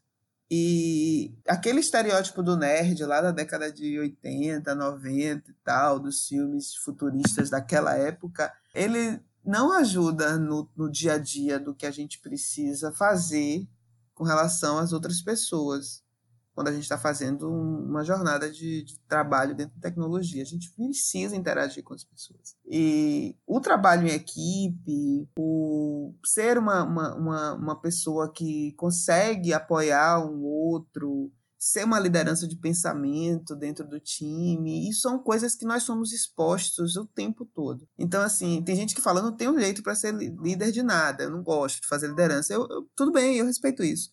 Mas, normalmente, quando as pessoas estão falando isso, as pessoas estão falando em ser chefe de um grupo. É aquela pessoa, aquele estereótipo do chefe, que dá as ordens, que decide, que é responsável e as outras são meras executoras. Não é, isso não é um time. Isso você pode ter vários nomes, isso não é um time. Né? Se você olhar, fazer analogia com esporte, né? tem o capitão do time, que meio que é quem o time presta atenção, mas o que ele está fazendo é só orquestrando as capacidades daquele grupo. Mas cada um no grupo é essencial para a coisa acontecer. E sente que precisa fazer o gol, por exemplo, ou fazer a cesta, se for basquete. Então, eu acho que a nossa formação para início de conversa ela é muito pobre nesse sentido. E aí eu, eu vou até antes disso, né? A própria formação escolar dessas pessoas também é pobre em relação a isso. Por isso que eu digo que a infância, a adolescência, a escola tem muito mais para ensinar do que a aprovação ou atingir um score um determinado exame. Porque é onde a gente está aprendendo a virar adulto, a virar gente fora da nossa família. Então é importante aquele exercício de ter frio na barriga e fazer uma apresentação na frente da sua turma. É importante o dia que você fazer um trabalho, desenha na cartolina e vai pregar na parede e todo mundo vai opinar sobre aquilo. São os pequenos níveis de exposição que nos fazem ser membro de um grupo, ouvir a opinião do grupo, se posicionar e nos ajudam, de certa forma, a desenvolver competências que vão ajudar na vida adulta a gente interagir com o outro, que é diferente, que não sou eu, que pensa diferente, que pode estar certo, que pode estar errado, que às vezes me incomoda, que às vezes não me incomoda e que eu preciso desenvolver uma conexão, né? Então é sobre fazer conexões, especialmente. Então eu acho que o trabalho em, equipe, o que eu conecto com a Bahia, comecei a buscar isso porque as pessoas começaram a ver alguma coisa de muito diferente no que eu faço. E eu comecei a buscar, porque eu nunca estudei formalmente liderança na vida, né? Eu, eu sou uma pessoa de formação muito técnica, mas eu gosto muito de gente. Eu, eu gosto de me conectar com as pessoas, eu gosto de conversar com as pessoas. E tem uma certa hospitalidade.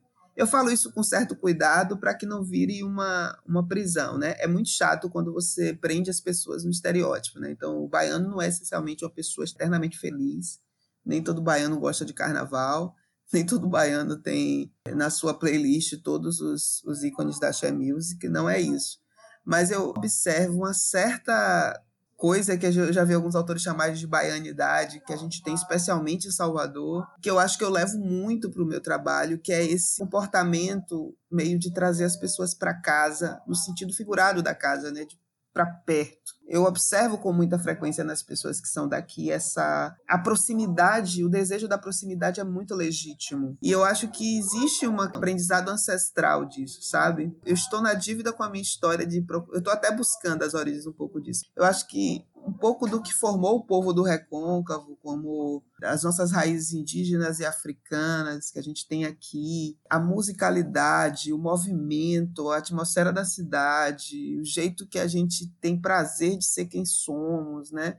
É uma coisa muito curiosa que eu observo aqui em Salvador. Por exemplo, vira e mexe você conversa com pessoas de São Paulo que criticam muito a cidade, né? E que, enfim, tem várias queixas. São Paulo é uma cidade que tem motivo para você ter várias queixas, mas é uma cidade que eu gosto muito. Quando meu movimento de não ir para São Paulo, por exemplo, não é exatamente por não gostar de São Paulo, mas por escolher Salvador como lugar para meus filhos crescerem perto dessa coisa que nós entendemos que é a nossa cultura e que nos diferencia e que a gente quer que eles também experienciem, sabe? Porque a gente tem prazer de ser daqui. É isso que eu digo. Salvador tem muitos problemas bem práticos, assim. Uma, por exemplo, São Paulo é uma cidade que tem um sistema de transporte público muito mais eficiente, apesar de cheio porque tem muita gente, mas se você for comparar com o transporte público de Salvador, meu Deus, né? Então, tem várias questões práticas do dia a dia que você resolve mais fácil em São Paulo do que você resolve em Salvador. Mas a gente, a gente quer que as coisas melhorem, mas a gente não tem desejo de ser outra coisa. Às vezes eu converso com as pessoas em São Paulo, assim, eu brinco com meus amigos, você vê um monte de gente andando na Avenida Paulista, na cabeça dela ela tá em Nova York. Ela não quer ser de São Paulo, quer ser de Nova York. Em Salvador, a gente não quer ser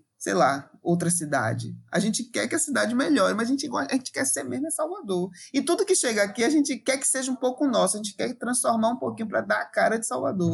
A gente quer personalizar, entende? Então, eu acho que boa parte dessa coisa não dita que eu levo para a maneira que eu me conecto com as pessoas vem dessa experiência social que eu cresci aqui vivendo. Né? Eu sou bem aqui dessa região de Salvador e do entorno da região metropolitana. Cresci em bairro popular, então aquela o movimento da rua, das pessoas e de pegar ônibus e ouvir as, o nosso jeito de falar, as esquisitices que só a gente entende gostar do meu sotaque, do movimento, do ritmo da minha voz, da sonoridade, do cheiro da cidade. E quando eu estou fazendo um trabalho com uma equipe, a equipe precisa ter esse gosto por si, sabe? Qual é a nossa, o nosso cheiro, o nosso movimento, o nosso ritmo. E enquanto as pessoas não se descobrem nesse sentido como time, parece que falta sempre alguma coisa. Tem que ter um não dito que nos conecte, sabe? E eu costumo cultivar isso nos times que eu trabalho. Eu acho que isso vem e eu não é uma coisa que eu planejo, é uma coisa que vem naturalmente. Uma vez eu vi uma atriz que é comediante também, que é daqui e também ela participa de programas na Globo e tudo, mas ela não se mudou, ela também faz esse movimento. E um, um dia eu vi uma entrevista dela dizendo: "Ah, eu faço isso mesmo, porque não quero tirar meu filho de Salvador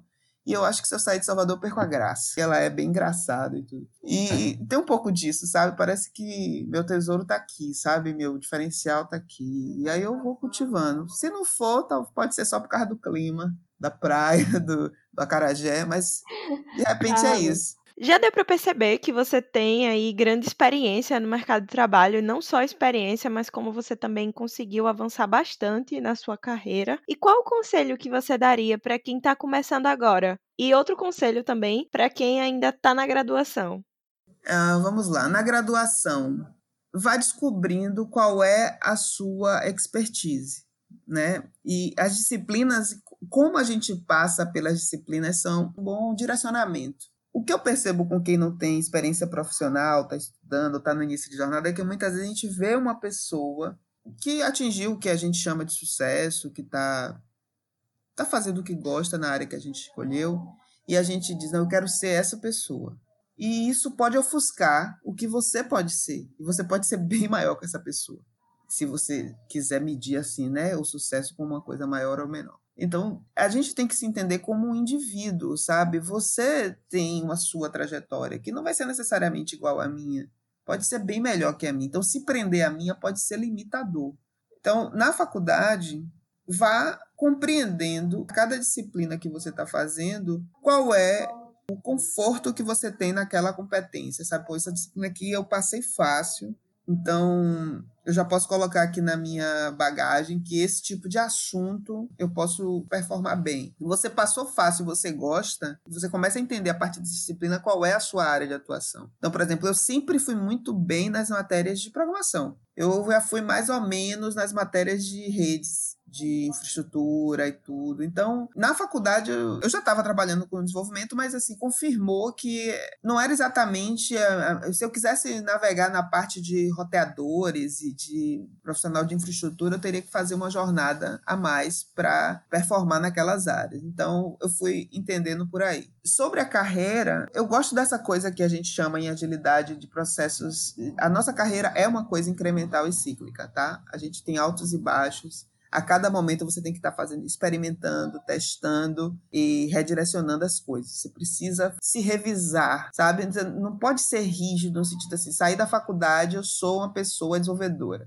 Daí você começa a ir bem numa outra coisa, você não pode fechar os olhos para isso, porque você está mudando, você está amadurecendo e pode ser que você descubra que você vai ser uma ótima analista de qualidade, por exemplo. E você, às vezes, por não querer mudar de plano, por ficar escravo do plano, deixa de ir para uma área que você performaria super bem. Então, eu acho que a carreira precisa ser, ser pilotada com essa flexibilidade. Eu nunca é, fui uma pessoa de planos muito rígidos eu sempre fui uma pessoa mais do presente do que do futuro. Então, às vezes as pessoas perguntam assim, como é que você chegou a ser tech lead na Totrix? Ou como é que você foi contratada como tal cargo em tal lugar? Gente, eu nunca almejei o cargo exatamente, a função. Eu sempre abracei os desafios que chegavam para mim, um de cada vez. E eu sempre fiz o, que, o presente muito bem feito. Assim, o, o melhor investimento para o próximo cargo foi o cargo atual. Sempre foi assim. Então, assim, eu respeito as pessoas que têm essa ambição. Eu quero ser CTO de não sei o que lá. Eu respeito isso e, e, e tudo bem você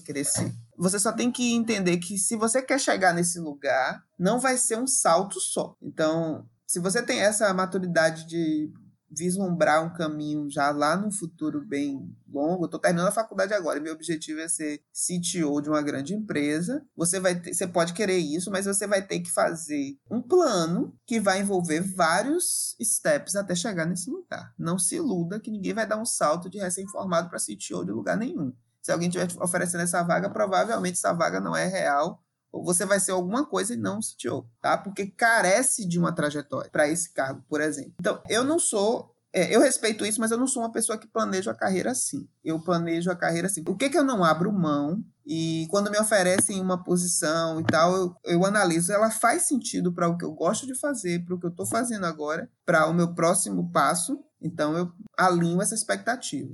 Se me oferecerem uma atividade que está fora desse, desse meu. E já aconteceu, óbvio que já aconteceu isso comigo. Minha, meu sentimento, eu compartilho a minha preocupação. Porque na hora que eu pedir para mudar de posição, não vai ser uma surpresa para quem me colocou naquele lugar. Como eu já trabalhei em consultoria, não na Totox isso não aconteceu ainda. Até agora eu tenho atuado em coisas que fazem parte do que eu desejo fazer lá. Mas eu já trabalhei em outra consultoria que foram oito anos trabalhando, então obviamente apareceram projetos que eu não sentia se eu contribuía muito bem. Eu não tinha certeza se eu contribuía muito bem ali. E eu alinhei essa expectativa e o pessoal, não, vou, mas vamos tentar, Rosi, vamos ver se vai tudo. E fui fazer o trabalho que tinha que ser feito. Então, logo foi possível, eu mudei para outro trabalho que fazia mais sentido lá dentro. Então, a gente começa a ganhar. Quando a gente começa a ganhar espaço, a gente começa a fazer esses diálogos. Por isso que eu digo que tem que ser uma coisa incremental a pilotagem da sua carreira. E você tem que ser ativo nesse processo. Aceitar um trabalho que não faz sentido nenhum para você que você está incomodado, que você acorda sofrendo para ir, assim, não vai te agregar muita coisa, porque você não vai conseguir nem aprender o que aquilo tem para ensinar com esse sentimento de frustração. Por isso que você precisa ser franco e tá te, contratando. E se não há espaço para isso, você precisa começar a procurar outro emprego, onde existe espaço para esse diálogo. Então, assim, no início da carreira, a gente está num estágio. Eu comecei assim, não sabia tudo que estava ali para eu aprender, eu tinha interesse, porque eu não sabia fazer nada, né? Quando eu saí com 17 anos, eu saí do ensino médio médio, meu primeiro emprego, assim, olha, gente, tem que instalar umas placas de rede. Não sei instalar, alguém pode me ensinar uma vez? Pode. Então, aprendi com uma pessoa uma vez, pronto, já instalei, vou instalar todas se eu conseguir. A gente vai ter que imprimir aqui, usar esse sistema aqui. Alguém sabe usar? Pode me ensinar a usar? Aprendi a usar, então vou usar o sistema. Tudo, eu queria aprender absolutamente tudo, porque quando a gente não tem nenhuma experiência, é preciso experimentar muitas coisas. E eu, quando o tempo foi passando, eu fui começando a ensinar para outras pessoas aquilo que eu já tinha aprendido para me liberar para aprender outras coisas e assim eu estou fazendo até hoje, entendeu? Então, assim, foi o que funcionou para mim. A faculdade é um lugar onde você começa a filtrar a sua zona de conforto, seu, sua zona de expertise, de conhecimento dentro da grande área que é TI, computação é muito ampla. E os primeiros empregos, você precisa ter essa flexibilidade de ir se revisando e fazendo coisas que façam sentido para sua jornada. E às vezes, o sentido é sobrevivência e também vale. Só que você tem que entender isso como um sentido sabe? Para não ficar sofrendo por coisas que você tem que fazer. Então, você está no emprego que você precisa estar, porque seu sustento depende disso. Ok, encontre uma motivação ali, ou duas, e vá, até que seja possível fazer uma mudança. E assim vai. Flexível, incremental e cíclico. Gente, eu já pensei assim os cinco temas de podcast para reconvidar a Rosi. Mas assim, a gente tem que acabar. Infelizmente, as perguntas, senão a gente, vocês não vão escutar. vai ficar com três horas de episódio. Então, assim, não é o nosso final ainda, porém, na, nessa parte que a gente faz as perguntas e conversa um pouco. Rosi, na verdade, eu sei várias coisas que a gente não te perguntou, assim, mas o que, que a gente não te perguntou nesse momento que você gostaria de falar? Ou se você quer simplesmente mandar beijinhos pros seus filhos, maridos e etc. Ai, gente, é tão mais fácil quando as pessoas fazem uma pergunta, né? Do que quando deixa a gente aqui. ah, eu queria sei lá, quando eu aceitei vir aqui conversar com vocês e tudo, é, eu queria contar um pouco da minha história, muito mais para ser um mais uma história que vocês conhecessem, não exatamente por mim, é, mas pela possibilidade que a gente tem nessa nessa troca aqui de vocês reconhecerem talvez em algumas coisas que eu vivi alguma coisa que você esteja passando ou tenha passado e comece a, a não sei, talvez olhar com outros olhos para os, os seus momentos difíceis, para os momentos de tropeço, para as dúvidas que a gente que a gente sente, sabe? Às vezes é preciso ter um pouquinho mais de paciência com a gente, ter um pouquinho mais de, de compaixão com a nossa própria história e diminuir um pouquinho essa régua de exigências, sabe? Então, o meu objetivo com esse bate-papo, eu, eu já tive muitos momentos dessa, dessa minha trajetória, excessos na minha régua pessoal, de querer fazer muito mais do que era necessário. Às vezes tive que fazer para me posicionar como mulher nesse contexto, e isso é muito dolorido. E a gente não percebe o quanto é dolorido. E, em alguns momentos, a gente pode fazer fazer essa escolha de pisar um pouquinho no freio, de se exigir menos, sabe? De estar ok com o que a gente conseguiu fazer até ali, ir para casa, dormir amanhã começar de novo. Então, a, a mensagem que eu queria deixar para vocês é de você construir a sua história, vai ter dificuldade. Se você estiver num contexto que você é minoria, se a empresa que você trabalha ainda tem poucas mulheres nesse papel, vai ter dificuldade, não se engane. Mas isso não é por você, isso é por causa dos outros, né? Então, é, enfrente as coisas que você conseguir enfrentar, mas nunca pense que você que você está ali sozinha é um problema seu, é um problema da nossa sociedade que ainda não oportuniza para todos tudo que cada um quer, entende? Então, levante a cabeça, se você tem capacidade de estar onde você está, acredite nisso. Procure ajuda com pessoas que podem empatizar com você, então outras mulheres que já tenham consciência desse nosso lugar ou outros ou homens que já estão atuando como parceiros nossos nessa mudança. Peça ajuda, desabafe, se não for no trabalho, procure um coletivo que você se identifique, porque essa parte da dificuldade afeta a sua jornada individual, mas é um problema coletivo da nossa sociedade. Às vezes a gente quer carregar ele todo no ombro sozinho, isso é muito pesado. Então essa história toda que eu compartilhei foi mais para deixar aí para vocês como um, um ponto de possibilidade. Eu sempre acreditei muito no meu potencial e eu digo digo que isso, eu volto lá ao início da nossa conversa, o quanto isso para mim tem conexão com a criança que eu fui, uma criança que teve liberdade de ser criança e que meus pais nunca restringiram dentro de um papel social. Então, eu nunca achei que era errado andar de bicicleta quando só os meninos estavam andando de bicicleta na rua. Nunca foi errado jogar futebol, nunca foi errado gostar de futebol, nunca foi errado gostar de matemática, gostar de carrinho, fazer quebra-cabeça. E isso me fez pensar que todo lugar era também o meu lugar. Então, o estranho para mim sempre foi o que o outro pensava. Eu sempre achei que eu estava no lugar certo. Então, se você não teve uma história que lhe deu essa confiança, comece a desenvolver isso. A nossa história nos capacita para muita coisa, mas aquilo que a nossa história nos fragiliza, nos desestrutura, a gente, quando vira adulto, tem que começar a vencer. Não adianta só ficar fazendo queixa da, da história. Não me criaram assim, ok, não te criaram assim, você já sabe disso. O que, é que você faz agora com isso? Porque agora, quando a gente fica adulto, a gente ganha essa capacidade de procurar as ferramentas para a gente mudar aquilo que não está colaborando com o que a gente quer ser. Então, tomem as rédeas de sua jornada, acreditem nas suas forças, enfrentem as suas dificuldades, Todo mundo tem, eu tenho dificuldades, todo mundo tem coisas a desenvolver. Eu estou numa empresa que todo dia eu sou desafiada a aprender uma coisa nova, e isso é uma motivação também, não é um motivo de frustração. Então, a pessoa mais completa que às vezes faz você se sentir pequenininha na sua faculdade ou no seu trabalho, ela tem dificuldade com alguma coisa, porque ninguém é pleno o suficiente para não sentir dificuldade com nada. Ela talvez não te mostre. Então, olhe para as suas dificuldades, para os seus gaps, para as coisas tem desenvolver como coisas que você tem para desenvolver, como você já desenvolveu tantas outras, sabe? E siga. Siga com flexibilidade, com respeito à sua jornada, se amparando no que você já sabe fazer. Não foca no que você não sabe somente. Eu, eu não sei isso, isso, mas eu já sei isso. E vai enumerando o que você já sabe. Escreva até no papel, se for necessário. Mas não deixe que os outros limitem o seu futuro, o seu caminho, né? O nosso caminho nos pertence, é a gente que tem que pilotar ele. E agora no nosso quadro, né, Indicações Empoderadas, a gente pede normalmente para nossa convidada é, indicar o que ela quiser. E, Rosi, o que você quer indicar para quem está ouvindo a gente e para a gente também, né? Fala aí das indicações. A, a primeira indicação é um filme. É, é um filme de 2007, já tem um tempinho ele. É, mas é um filme que eu gosto muito para refletir nessa nessa perspectiva de você acreditar no potencial dos outros, né? De você não desistir de pessoas difíceis, de situações difíceis. É, o nome é Escritores da Liberdade.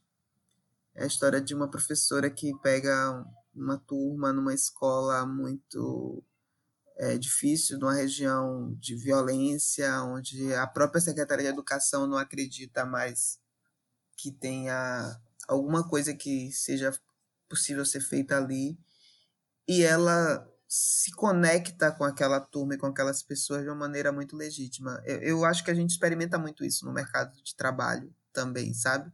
Não é uma realidade só do professor. O professor acho que vive isso sempre, mas uh, no mercado de trabalho a gente quer sempre gerenciar as pessoas fáceis, que o cliente fácil, e às vezes a pessoa precisa que alguém se conecte com ela de uma maneira legítima. E aí você descobre que pode ser incrível. Então, esse filme é um filme que me lembra isso e eu queria muito recomendar. O outro é um livro Assim, não é porque eu trabalho na Totrix eu vou indicar esse livro, mas é porque é um livro que me aconchegou tanto quando eu comecei a ler. É um livro, uma, uma publicação nossa, que chama Juntas. É um livro que as, as primeiras MDs do Brasil que fizeram essa tarefa de maneira pareada, né? As MDs são as diretoras presidentes da Totrix. Quando elas começaram essa jornada pareando nessa, nessa posição, elas tiveram vários aprendizados Hoje a gente já está com. A dupla já é diferente hoje, mas a primeira dupla que ocupou esse papel assim escreveu um livro contando a experiência. E é um livro muito empolgante para quem acredita nesse novo estilo de, de, de, gestão compartilhada, de cooperação, de você dividir com outros os papéis de liderança que aparecem a gente acredita muito, a gente que vive no mundo da agilidade, a gente acredita muito em pareamento, né? Tudo que a gente faz em dupla, a gente já faz melhor do que as duas pessoas sozinhas. Então, esse livro Juntas é um livro que inspira muito quem é interessado nesse tipo de conteúdo. É um livro rapidinho de ler, com um relato, é um relato de experiência praticamente. Então, quem quer se entusiasmar nessa prática, acho que vale a leitura. E o, a última indicação é um documentário, que chama Guerras do Brasil.doc. Eu estou recomendando esse documentário loucamente, porque eu acho que para a gente entender o Brasil de agora e para a gente fazer alguma coisa por ele, é muito importante entender como a gente chegou até aqui, né? Como as coisas começaram. Esse documentário ele tem alguns episódios, acho que cinco episódios, que relata cinco grandes conflitos que existiram no território brasileiro e a gente estuda, pelo menos a minha geração estudou essas coisas de maneira muito superficial na escola. Eu acho que é uma obrigação da gente que quando a gente quem, quem, quem é da minha geração reestudar a história depois que fica adulto para entender mais olhar olhares, entender outros pontos de vista para além do que os livros didáticos nos contaram. Desse documentário, eu destaco os dois primeiros episódios, pelo menos esses não deviam ser é, assistidos por todos os brasileiros, que relatam a invasão portuguesa ao Brasil, e o outro, a, a destruição do, do quilombo de Zumbi dos Palmares. São dois episódios que explicam muito do nosso comportamento como sociedade até hoje. Então, eu recomendo fortemente que vocês assistam. Não são fáceis, é, é, é, doloroso, a depender da maneira que você se conecte com esses temas. A sensação que eu tive, por exemplo, nesse da invasão portuguesa ao Brasil é que, nossa, gente, será que não dava pra gente voltar e parar e fazer tudo de novo? Porque, tipo, podia ter sido incrível se a gente tivesse começado de outro jeito. Mas é importante porque muitas ações que nós temos ainda hoje são reflexos desse começo e a gente precisa começar a reconhecer isso para mudar, né? Já só dá para ir para frente, né? Então a gente precisa reconhecer essa herança e, e começar a fazer mudanças mais intencionais no nosso comportamento social para a gente ir para uma sociedade melhor. Adorei. Inclusive, eu estou vendo aqui, já me recomendaram antes esse doc, mas eu olhei aqui rapidinho e vi que o primeiro é a participação de Krenak, né? Sim. Pronto, já me fisgou, porque eu amo esse homem. Eu adoro ouvir ele falar. Ale, fala aí tua indicação. Então, já que hoje a gente tá com uma convidada que é baiana, eu vou recomendar o Spartacus, que ele é um publicitário, youtuber, negro, gay, que também é baiano, e ele sempre tá no canal dele e no Instagram também, debatendo questões raciais e LGBTQIA+. Inclusive, ele tem um vídeo muito bom no Instagram, que é bem curtinho, falando, por exemplo, da cultura do cancelamento e os impactos que isso tem na sociedade da gente. Massa, que tudo! Adorei. Bom, eu vou recomendar algo que eu não recomendo faz um tempinho, né? Que é um, um episódio de um podcast que eu escutei ontem.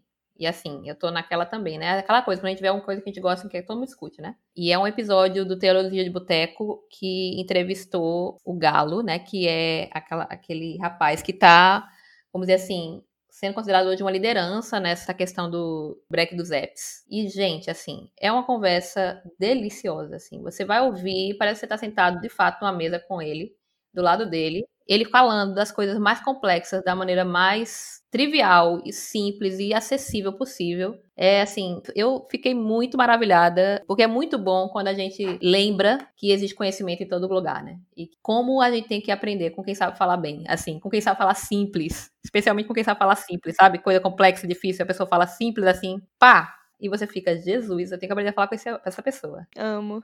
Então, assim, escutem. É, eu acho que o episódio até, assim, deve ter uma hora mais ou menos, mas é muito leve, assim, é muito leve. Sem falar que o tema é um tema super importante, né? A gente tem que repensar como é que estão as relações de trabalho, né? Pra onde é que a gente tá andando, como é que estão essas relações sociais no nosso país. Como o Ozzy bem trouxe, né? A gente sabe muito bem que a gente não tá bem. A gente precisa entender algumas coisas para poder ver se a gente dá uma guinada aí. Então, escutem, esse episódio tá maravilhoso.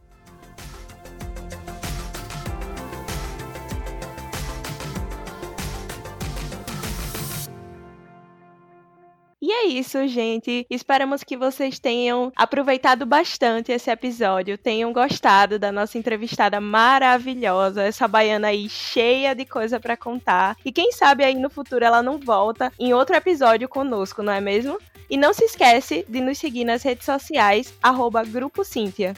Exato, e aproveita e vai nas nossas redes e dá uma dica de qual é o tema que a gente pode chamar a Rosi de novo, né? Ou outros temas que você quer ouvir.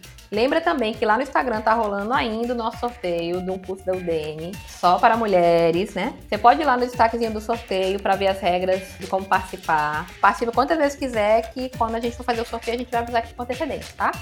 Lembra também de quando postar para elogiar a gente, para dar dica, para falar o que você quiser, marca a gente com as hashtags Somos Cíntia e com a hashtag Mulheres Podcasters. E é isso. Até o próximo episódio. Tchau, tchau. Cheiro.